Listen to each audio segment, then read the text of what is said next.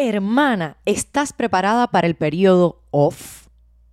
Bueno, dicho así, creo que suena bastante ambiguo, suena medio rarito, pero te explico. Creo que todas las personas tenemos uno o más periodos off en nuestra vida.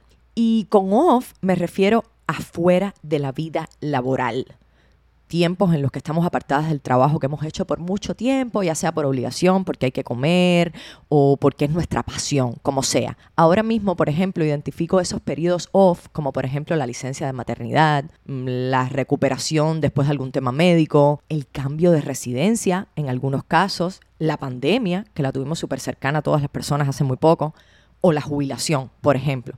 Dime, hermana, ¿te reconoces en algunas de estas experiencias?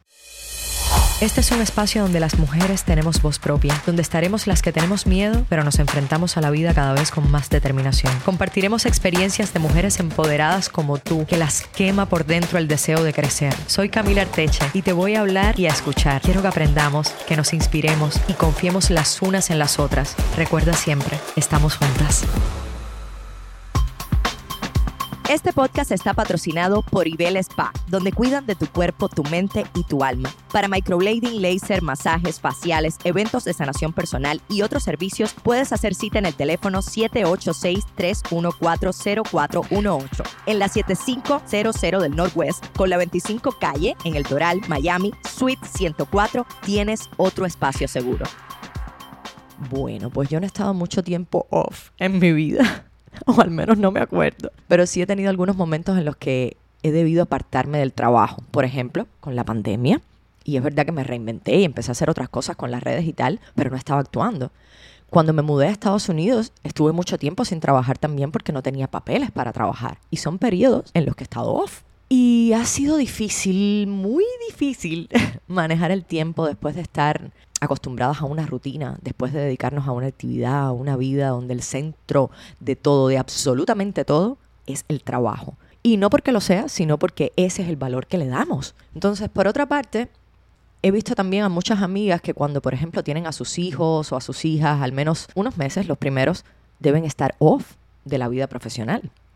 Y a pesar de estar extremadamente ocupadas con un bebé que demanda cariño, alimentación, calorcito, todo el tiempo así, también se llenan de temores y de inseguridades. Por ejemplo, que, que si voy a perder las habilidades, que si se me olvida lo que sé, que si no estoy entrenada como antes, que estoy perdiendo facultades, estoy perdiendo oportunidades, no voy a poder ser la misma de antes, se me está pasando el arroz, en fin. Mire, hermana, cuando hacemos un stop, es verdad que todo eso pudiera pasar, pero también pudiera ser que no pase. Entonces, así vamos a tomarnos las cosas con calma y analizar qué podemos hacer. Primero, y como dice mi abuela, no se puede estar en misa en procesión. ¿Qué situación en tu vida hizo que tomaras ese alto en tu camino profesional? Piensa. Si es algo que surgió, que pasó, que no pudiste evitar, bueno, pues entonces te toca mm, solo cambiar lo que sea que pueda estar en tus manos. Puedes observar las posibilidades de trabajar desde la casa o donde estés off. Eh, como te decía, tras la pandemia también se abrieron muchas oportunidades para eso y la verdad que bien gestionamos los tiempos y las actividades, le funciona a mucha gente el trabajo desde casa y, y, detrás de una computadora. O sea, esa puede ser una opción. Pero si no tienes la opción de trabajar y aún así tu cabeza no para, estudia. Usa ese tiempo ocioso, por decirlo de alguna manera, para prepararte, para explorar nuevos caminos, nuevos campos de acción profesional o emocional o de lo que sea que te apasione, para aprender un idioma, eh, no sé, algo que enriquezca tu currículum o tu vida o a ti misma. En este caso, yo ahora mismo estoy visualizando a muchas amigas y regreso a la maternidad que después de la maternidad han aprovechado también para hacer cursos, para estar en conferencias por internet, para superarse. Y también veo mucha gente que lo ha hecho tras emigrar, porque han debido esperar un tiempo, como mismo lo tuve que esperar yo, a lo mejor no tan largo, pero otras veces sí, pero habitualmente ese tiempo se hace eterno. Y a veces a veces esa espera nos juega una mala pasada porque nos desespera, es verdad que nos desesperamos muchísimo, eh, nos desata muchísima ansiedad, queremos que las cosas se den de un día para otro, pero eso no permite que nos centremos y que nos concentremos. Entonces, hermana, espera sin desesperarte. Sé que es fácil decirlo de la boca para afuera o decírtelo después que ya yo pasé esa etapa, pero espera sin desesperarte. Y trata de aprovechar tu tiempo al máximo para que cuando te montes de nuevo en la rueda profesional le metas con todo y estés mucho más segura de ti. Recuerda siempre que no soy especialista en género, en psicología, en economía o una coach de vida. Soy una mujer como tú que me he propuesto crecer y compartir todas mis herramientas a partir de mis propias experiencias. Ahora, quiero hablar de un tiempo off que quizás muchas de las que oyen el podcast pensamos así como muy lejos y lo vemos muy lejos, pero nos tocará porque es la vida. El tiempo pasa y nos vamos poniendo viejos. y seguramente es un tema que nos conecta con alguna persona cercana, aunque no lo pienses para ti. Y se trata del tiempo off que viene con la jubilación. Dime que no has visto a mucha gente deprimirse tras ese momento, quedarse así como en el limbo, no saber qué hacer, porque se han dedicado toda su vida al trabajo y ahora es como, ¿ahora qué hago? No me siento útil, siento que ya no soy algo valioso para la sociedad, para mi familia tampoco, porque no puedo aportar lo mismo que antes.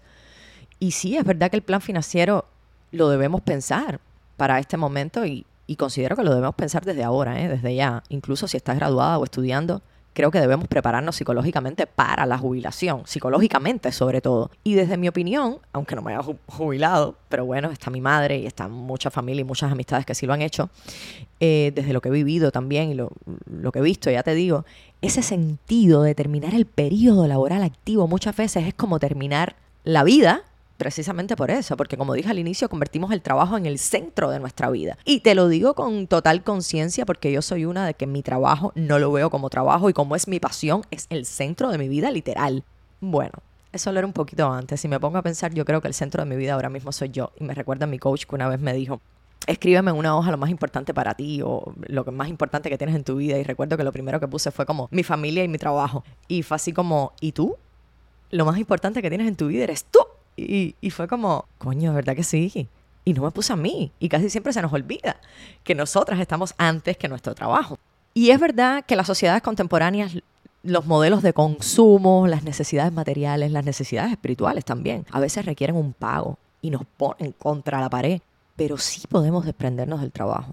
Cuando salimos de la oficina o cuando se acaba el horario, cuando estamos con la familia, con las amistades, con nosotras mismas, tenemos que desprendernos del trabajo. El trabajo es una forma de ser útiles, es, verdad, de conectar nuestro propósito en la vida, con el día a día, es el medio para tener un techo, una comida, un determinado bienestar, pero, pero no somos nosotras. Te lo repito y me lo repito porque a veces todavía me tengo que calar las orejas en ese sentido. No creas que vengo a echarte un sermón sin, sin antes haberme echado a mí misma. Entonces, ¿cómo prepararnos psicológicamente, emocionalmente y hasta físicamente para un periodo profesional off? Ya sea por licencia médica, por maternidad, por decisión propia, por jubilación, por lo que sea. Primero, pon el trabajo en su sitio. Es trabajo y ya. Si te place mucho como a mí, si es lo que haces por vocación, si es un trabajo creativo que quieres seguir haciendo, que tienes tiempo para hacer o pensar, a pesar de estar off, digo, pues asúmelo entonces desde otro punto de vista, pero no como una obligación. Por ejemplo, el podcast. Yo no lo veo como una obligación. Si hay días que no estoy inspirada para sentarme a grabar, no me siento a grabar y listo. Y si no tiene que salir un lunes, no sale. Es verdad que no todas podemos hacer eso mismo. Pero si es desde ahí, desde el trabajo creativo, no lo veas como una obligación, porque entonces vas perdiendo la pasión, o al menos eso es lo que me ha pasado a mí, y cada vez que me he dado cuenta, me halo las orejas. Entonces, en el caso de las personas, por ejemplo, que se jubilan y muchas veces tienen que contratarse de nuevo, porque sus ingresos no son suficientes, eso bueno, Cuba es de donde yo vengo y es lo que más me resuena, pero creo que pasa como en casi todos los países. Cuando nos jubilamos los ingresos no son suficientes, creo que en ningún país. Por eso, si no te hace falta trabajar más, no mires este periodo como el fin. Míralo, siéntelo desde el privilegio que tienes para descansar por tantos años de servicio y de entrega.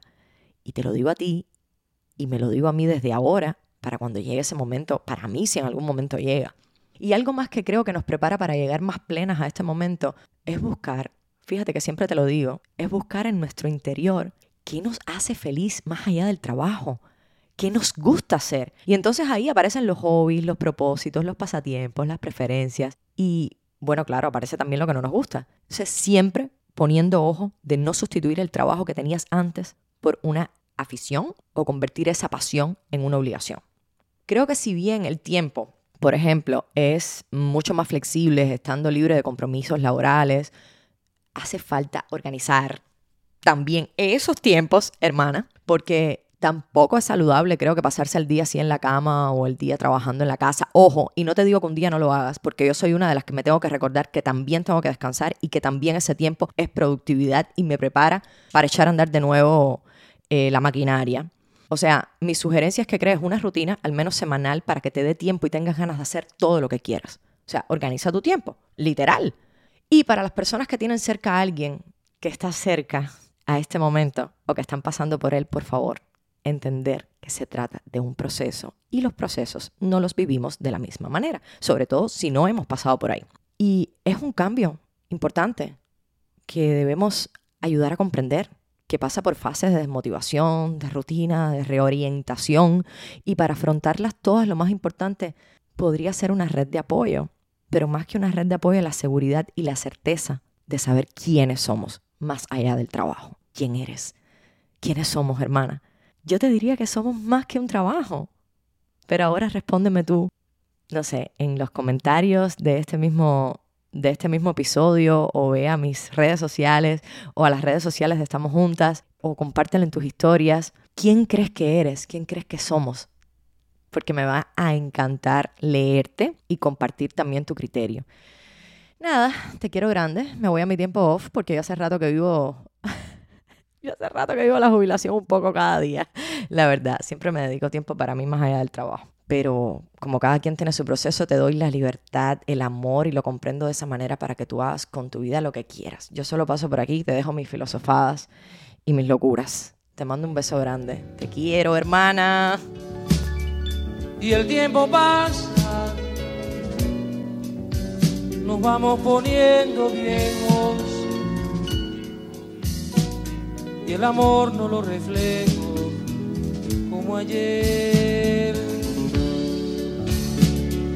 Y en cada conversación, cada beso, cada abrazo, se impone siempre un pedazo de temor.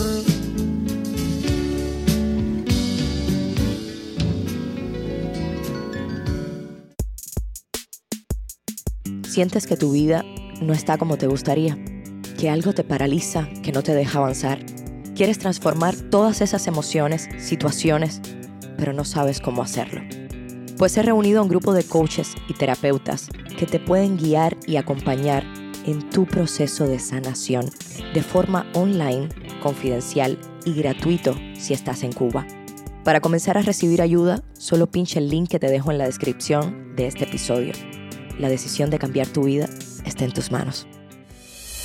Si resuenas, si vibras con todo lo que te has llevado hasta aquí, compártelo en tus redes, en tus historias, con tus amigas, con tus hermanas, para que nuestro mensaje llegue a muchísimas más mujeres. Te recuerdo que este es un espacio donde tú eres la protagonista, así que vuelve siempre para hablar y escucharnos, para aprender y conocernos. Te quiero grande, estamos juntas.